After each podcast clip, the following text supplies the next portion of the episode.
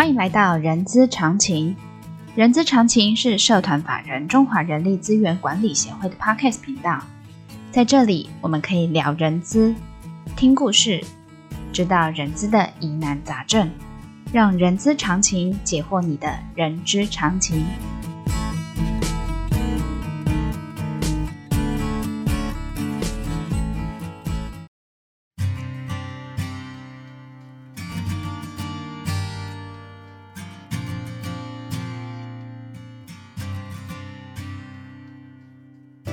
嗨，欢迎来到人之十分钟的节目，我是 J.K. 洛琳。这个节目呢，会根据同学们在协会课堂上的问题做一个解答哦。啊、呃，那今天呢，我们会邀请到协会训练课程的讲师哦，也是律师，来说说上课时候同学的问题哦。欢迎呃盛伦法律事务所的陈居威律师。哎，各位听众朋友，大家好，我是圣伦法律事务所的陈居威陈律师。那今天很开心来到这边跟大家做一些分享。好的，律师。还记得我们上次有聊的是劳工职业灾害保险及保护法嘛？那针对于这个职灾的部分呢、我想要再深入聊一下。呃，当员工遇到职灾的时候，会遇到一些的状况，比如说请假或者是契约终止的这个部分哦。那所以也就是说，呃，在遇到职灾的时候，呃，同仁们的呃权益保障或限制会有哪一些呢？那其实基本上来说啦，我们上次讲到的那个劳工职业灾害保险及保护法啊，它其实是在处理职业灾害当中的一环而已啦。那其实我们今天遇到职业灾害的话，它会有几个讨论的层次。就第一个是说，哎，这个到底是不是职业灾害？嗯。跟第二个啊，我这真的是职业灾害了，那劳工应该要怎么请假？那雇主是不是可以准这个假？那再来的话就是说，哎，那如果今天确定已经是职业灾害了，那今天公司哈雇主的部分到底在现经济补偿上面，哦，劳基法规定的职灾补偿啊，民法规定的损害赔偿啊，它到底要怎么去做计算？那再来的话，如果是在职业灾害医疗期间内的话，那雇主可不可以去终止劳工的劳动契约？也就是说，除了钱以外，我们会讨论是工作权。啊，你这个劳动契约可不可以被终止掉？那今天来讲，最后一个程序就是说，如果今天来讲经过了治疗，劳工的身体状况也恢复了，那今天要回到公司里面来工作的话，那今天雇主跟事业单位要怎么去安排这样的一个情况？嗯，所以大概我们把做一个线性的了解的话，大概就变成说，他到底是不是职灾？跟他是职灾之后，我要怎么让我请假的动作？那今天来讲是职业灾害的话，他的钱、他的金额要怎么去做计算？跟他的工作应该要怎么安排？嗯，我们大概就。这几个部分来做讨论吧。好的。那第一部分老师刚刚有讲的嘛，我们今天就讲职业灾害怎么去做认定嘛。哈，嗯，职业灾害怎么做认定？其实我们大概一般哈，在法院认定的方式就是起因性跟遂行性。对。然后这两个听听起来很硬，哈，它基本上就是呃日本的语言搬过来的。其实对我们来讲，就是说今天一个劳工他发生的灾害，不管是伤害、疾病、失能或死亡啊，他今天是在执行工作的过程当中发生的，他就具有执行性。哦，那今天来讲，如果说它是跟这个灾害的发生是跟工作的本质啊有关联性的，那它就具有因果关系，就具有那个起因性。嗯，所以一旦具备两件事情的话，它就会被我们认定是属于职业灾害的。哦，这个先跟各位听众朋友做一个说明。当然，这个讲起来很简单啊，但是在实物的判断上面是非常非常的困难的，错综复杂、千奇百怪的都有哦。嗯，那第二个，当今天如果确认是职业障碍的话，那在请假的部分要怎么处理？其实坦白说了，请假是一个非常大的争议的，因为如果还不确定是不是职业障碍的时候，该怎么请假？其实，在现行的那个劳工职业灾害保险法里面的二十九条规定，就是说，如果双方都还没有办法确认这是不是职灾的话，一般会先请劳工去领病假，那然后等确定是职业障碍的话，我们再回溯变成是工伤病假，这是比较多常见的一个处理方式。那再往下走，如果真的是职灾的话，那劳工可以请假请到什么时候？嗯，那不管公司提供劳务跟上班，其实这个大概哈，我们都会大量的仰赖那个劳保局的一个认定，或是相关医生的一个鉴定报告或者诊断证明书啦。因为必须说哈。劳工朋友其实他有时候不一定很想回来，只是他还不知道他到底他的身体能不能承受。对，那或许是说今天来雇主也想要知道一下劳工的一个身体状况是怎么样。所以其实，在这种状况下，我们通常都会建议，然后仰赖第三方专业的一个评估哦，或许是一个比较恰当的一个方式啦。是，因为的确哦，像这种身体状况的部分啊，大概也只有医生啊，他有办法去做一个公允的评估。所以请假的部分呢，我们当然都会建议哦，看诊断证明书是比较公允的。那如果要避免争执啊，我大概都会建议劳资双方哦，干脆就是合意去选一个，就是我们双方沟通好是以哪一个医院哦去做。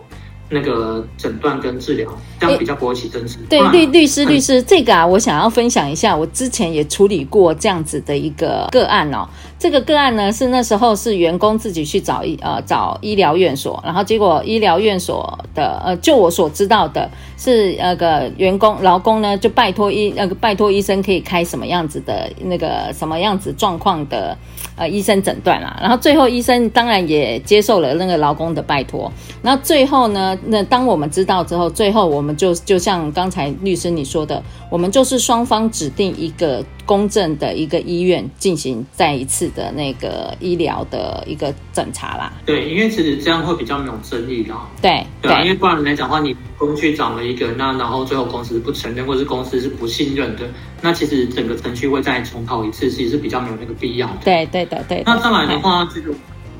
劳动法律师在打职业障碍的时候，常常讲一件事情呢，我们没有办法让劳工的身体恢复了，但我们尽量去帮他们争取他们在法律上应有的一个经济性补偿。那这个不得不就说到哈，劳基法跟那个呃民法它的不太一样的部分哦。其实有时候很多时候，雇主都会认为说他其实没有做错事，比如像通勤之灾，劳工上下班发生发生车祸，劳雇主就没有过失，为什么雇主要赔钱？嗯，哦，那这个部分来说的话，其实哦，它主要的规范会是规范到劳基法五十九条，这个其实它不是一个惩戒哦雇主具有过失的一个制度了，这个是要去帮助哦劳工哦，他有可能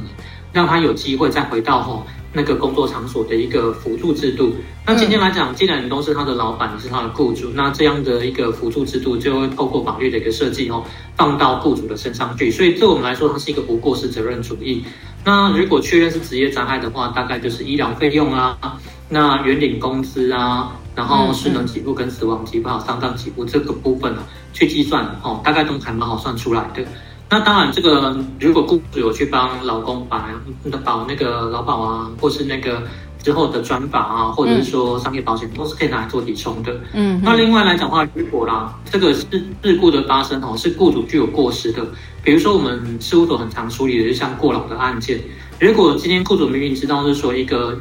人一个人的身体哦，他如果单月加班超过一百个小时哦，或是一个半年哦。任两个月、三个月、四个月、五个月、六个月的期间哦，加班超过八十，都有可能构成过劳。雇主还是哦命令劳工去做这样的一个事情，那很难说哦，雇主在这件事情上面是没有错的。那如果雇主在这件事情上面是具有过失的话，他的一个计算的金额哦，通常来说会比较高一些些哦。嗯嗯、那在民法上面，可能就会包含呃像精神恢复金啊、劳动能力减损啊，嗯，然后还有包含像。呃呃呃，看护费啊等等这些东西，那个金额计算起来就是相对可怕跟比较高的一个情况了。嗯嗯嗯。那当然，这个还会双方的过失比例跟劳工实际的损害是有多少的情况去做一个计算。哦，那其实我们刚刚讲了那么多，其实哦讲的包含怎么去认定职业障碍，那他的请假怎么请，他的金额怎么计算，其实哦还有一个很重要的问题，就是我们刚刚讲的工作权。对，今天来讲你。像哦，如果劳工在发生职业灾害之后，他其实那段时间是没有办法工作的，嗯，哦，他要在家里休，结果公司却终止跟他的劳动关系。那这个劳工不就是顿失所依吗？完全没有办法去有任何的呃协助，所以在这个上面来讲的话，其实，在劳基法第十三条哦是有做一个非常强烈的限制，是说劳工发生职业灾害在医疗期间的时候，这个状况之下的话，雇主是不能终止劳动契约的。如果你终止，那就是违法，会被裁一把以外，这个终止也是无效的。所以在这个状况之下的话，在法令上面是给予劳工先第一个阶段的保障，就是说医疗期间是不能去终止的。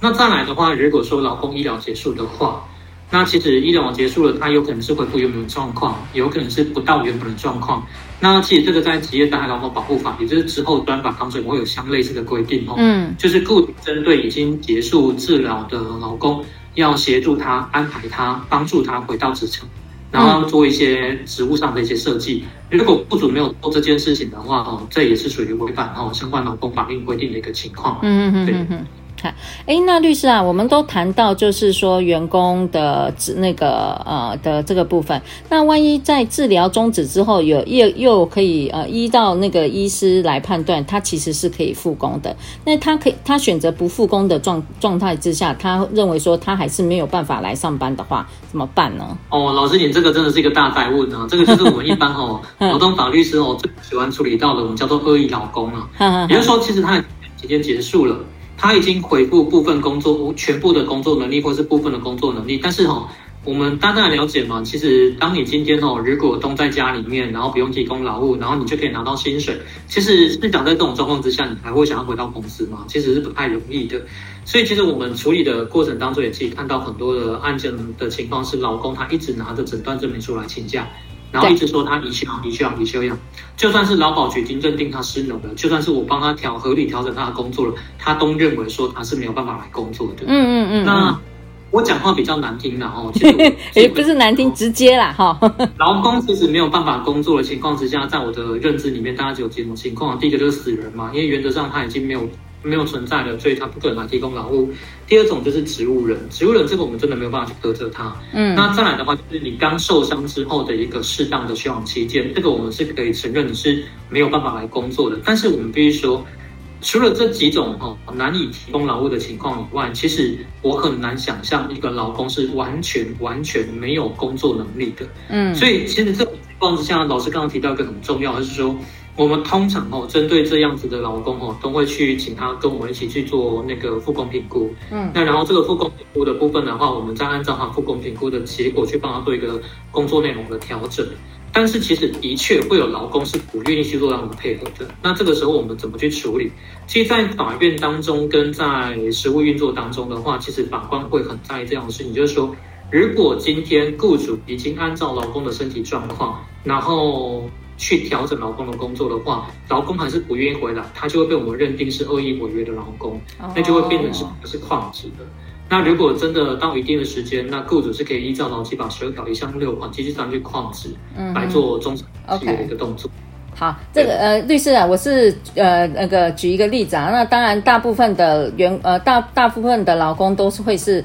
呃复工完了之呃的复工评估完了之后，当然是还是会呃回到工作岗位嘛。现在有一份工作，其实是我我认为是应该是一件是可以被珍惜的一件事情啦。哈。好的，那律师在短短的十分钟跟大家聊了员工发生职灾时候的他应该要有的权权益跟限制哦。相信不过瘾没有关系，人资协会在七月二十三号有办一场陈律师的课程哦，是有关于职业灾害与劳工权益保障与限制，然后这里头有会含会谈到的是请假争议呀、契约终止限制啊，或者是。复工规定或或者是我们刚才有谈到的恶意员工的这个部分哦，然后这些课程的相关讯息呢，可以点选下方的资讯栏连接哦。然后这个课程呢，我们会视疫情的状况，看是呃看是用线上的还是用实体的课程哦。观众朋友可以稍微关注一下协会的官网。那我们今天节目就到这边告一个段落。喜欢今天节目的朋友，